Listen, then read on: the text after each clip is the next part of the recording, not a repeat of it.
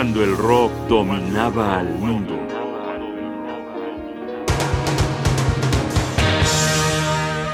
Nosotros somos del sol.